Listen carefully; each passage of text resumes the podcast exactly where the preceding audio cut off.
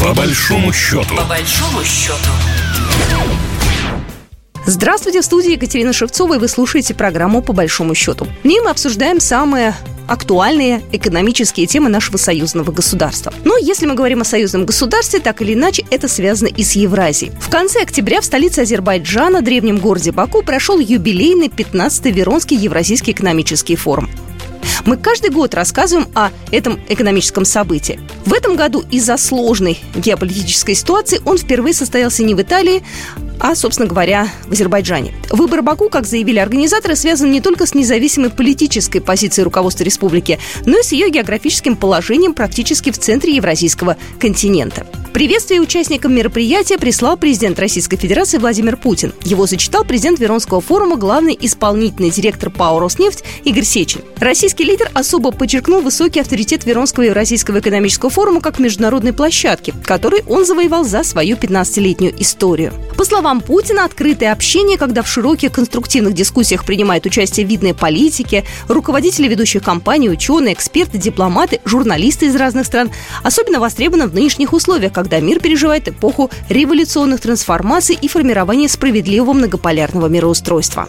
При этом с каждым годом значение Евразии возрастает, происходит укрепление новых центров экономического роста, становление интеграционных группировок и сопряжение их потенциалов. Среди главных докладчиков форума президент Фонда международного сотрудничества, экс-президент Еврокомиссии и экс-премьер-министр Италии Романа Проди, вице-премьер Российской Федерации Алексей Аверчук, заместитель премьер-министра Азербайджанской республики Шахин Мустафаев, президент Ассоциации «Познаем Евразию» профессор Антонио Фалика и многие другие. Общий тон мероприятию задал вице-премьер России Алексей Аверчук. Открывая форум, он подчеркнул, что несмотря на беспрецедентное экономическое и политическое давление, Россия не опустилась в стагнацию, как многие западные страны. Экономическая ориентация России меняется с модели Восток-Запад на модель Север-Юг. То есть теперь мы больше ассоциируем себя не как Запад, а как север Евразийского континента. Президент Ассоциации «Познаем Евразию» профессор Антонио Фаликов в своем выступлении, объясняя прикаспийскую локацию форума, рассказал о тесных связях не только России, но и Италии с Азербайджаном. Также профессор Фалика рассказал о крушении глобалистской системы мира и о росте влияния таких интеграционных образований, как БРИКС и ШОС. Мы видим китайский полюс, выделенный проектом «Один пояс, один путь» или «Новый шелковый путь». Вокруг Персидского залива возникает полюс со своими интересами – я бы в этом контексте упомянул роль Совета сотрудничества стран Персидского залива. Индия с ее почти полутора миллиардным населением является центром притяжения экономики, которая вскоре станет второй по величине экономической державой мира после Китая. Мы видим возросшую роль Евразийского экономического союза, который так или иначе привлекает большинство стран бывшего СССР. Мы видим расширение пространств регионального сотрудничества в Латинской Америке и Африке. В этом контексте в последние месяцы мы наблюдаем консолидацию координацию различных международных организаций, в том числе БРИКС, Шанхайской организации сотрудничества ШОС, БРИКС, приобрел новый потенциал развития. Между подготовкой и итогами его последнего саммита, состоявшегося в конце июня 2022 года, существует заметная разница между простой консультативной организацией, как раньше, и платформой для согласования нового типа с потенциалом развития и амбициями также в коммерческом секторе и инвестиций. Если раньше о расширении БРИКС не было и речи, то теперь официальную заявку на членство подали Аргентина и Иран – Э, Саудовская Аравия, Египет и Турция уже начали двигаться в этом направлении. Единственных, кого не хватает, я бы сказал, это Индонезия, Нигерия, Пакистан и, с некоторыми оговорками, Мексика чтобы структура объединила высшие силы экономические, политические и демографические глобального и регионального масштаба вне западного контекста. Можно ли было представить это год назад? Нет. Может ли эта тенденция развития отразиться и на экономике и финансах. Еще бы! Особенно, если они следили за различными идеями и инициативами, в этих областях, появившимися на недавнем саммите БРИКС, включая платежные и инвестиционные механизмы. Текущие события, направленные на формирование новых глобальных экономических моделей, не являются стремительными, тем более линейными. Даже внутри макро-мегарегионов налицо противоречия и сильная конкуренция. Изучая западную картину, можно выделить важные отличия. Если в Соединенных Штатах борьба с инфляцией, ведущей к повышению процентных ставок Федеральной резервной системой является приоритетом, то в Европе и Японии, с другой стороны, где инфляция не наблюдалась в течение э, четырех десятилетий, процентные ставки остаются относительно низкими при сохранении экономического роста, особенно скомпрометированного очень высокими ценами на сырье, в частности, на энергию и продукты питания. За два дня работы с трибуны форума прозвучало немало сенсационных сообщений. Игорь Сечин в своем докладе с интригующим названием «Всемирный потоп на энергорынке. Второе похищение Европы» заявил о фактическом уничтожении единого энергетического рынка Европы. По словам Игоря Ивановича, мир погружается в энергокризис. Хочу обратить ваше внимание э, на то, что не пандемия, ни тем более украинский кризис, ни проблемы энергетики и экономики в целом ни в коей мере не являются капитальной причиной происходящих в мире тектонических изменений.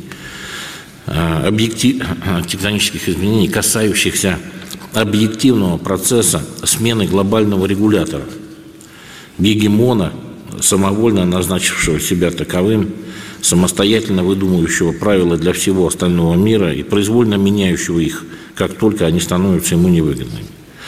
При этом надо понять, что Соединенные Штаты вынуждены бороться за сохранение своей гегемонии любой ценой и не могут позволить себе уступить в этой борьбе, потому что утрата гегемонии финансовой, военной, политической и экономической означает для них невозможность воспроизводства себя как страны, как экономики и политической системы. Как заявил, выступая в Стэнфордском университете недавно госсекретарь США Энтони Блинкен, если мы не лидеры, если мы не лидеры, тогда произойдет одно из двух. Либо это будет кто-то другой, и, скорее всего, не тот, кто, не, кто э, должным образом э, продвигает интересы и ценности американского народа – либо, что также плохо, лидера не будет. И тогда будет вакуум, который заполняется хаосом и законами джунглей, прежде чем он заполнится чем-либо еще. А вот в ходе вчерашнего визита в Пентагон президент Байден заявил, что Соединенные Штаты продолжат лидерство с помощью дипломатии, подкрепленной лучшей боевой силой в мире – Реализация этих концепций привела к тому, что политика полностью уничтожила экономику. Энергетический рынок – наиболее яркая тому иллюстрация. Достигшее кульминации санкционное давление, которое теперь уже вылилось в диверсионную деятельность, в то, что произошло с европейской газотранспортной системой «Северным потоком», Никакого единого энергетического рынка больше нет, нет никаких правил. Высокая волатильность которая отмечалась все последние десятилетия, стала сегодня беспредельной. Тренды, которые мы обозначили ранее, и те, которые могут появиться и проявиться внезапно, действуют каждый самостоятельно, не поглощаются друг другом, полностью разрушая основы права, частной собственности и рынка, подобно кумулятивному снаряду. Просто напомню, то, о чем мы говорили с вами уже неоднократно. Санкции – это разрушение основ корпоративного права, полное уничтожение фундамента рыночных отношений, отказ под надуманными предлогами с полным отсутствием ответственности по обязательствам по исполнению контрактов, произвольное неправовое изъятие активов у назначенных санкционных компаний, физических лиц и целых стран – что по сути есть отмена неприкосновенности частной собственности. Подрыв основ правовой и судебной системы в результате отмены независимости суда – Президент-председатель правления банка ВТБ Андрей Костин заявил, что доллар и евро в нашей экономической системе прошли точку невозврата. С учетом текущей тенденции, заявил глава ВТБ, уже в среднесрочной перспективе нашими основными внешнеторговыми партнерами будут Китай, страны ЕАЭС, Турция, Индия, государства Ближнего и Среднего Востока, Латинской Америки, Африканского континента. Очевидно, что Россия, против которой действует рекордное за всю историю количество западных санкций, наиболее последовательно в вопросе ухода от однополярного доллароцентричного мира. Вместе с тем, заинтересованность даже дружественных стран в скорейшем переходе на недолларовые расчеты в силу целого ряда причин не столь высока – Российской стороне следует запастись терпением и поступательно продвигать тему в диалоге с партнерами на всех уровнях, делая акцент на надежности и взаимной экономической выгоде такого формата – Ценовая структура нашей внешней торговли динамично меняется. Государства, не поддержавшие западные санкции – в 2021 году формировали около 45% всего внешнеторгового оборота России. Десять лет назад их доля была около 30%. Эта доля продолжит расти по мере дальнейшего разрыва торговых отношений с Западом. А это означает, что отказ от доллара и евро для России уже необратимый процесс. За два дня форума в девяти сессиях с докладами выступило более 60 спикеров. Среди основных тем – кризис многополярности, новая энергетическая реальность, миссия современной дипломатии, новая логистика, продовольственная безопасность, платежные механизмы и актуальные вопросы и проблемы современного общества. И во всех выступлениях слышались не только проблемы, но и реальные предложения по их разрешению. Это была программа «По большому счету». С вами была Екатерина Шевцова. До свидания. Программа произведена по заказу телерадиовещательной организации Союзного государства. По большому счету. По большому счету.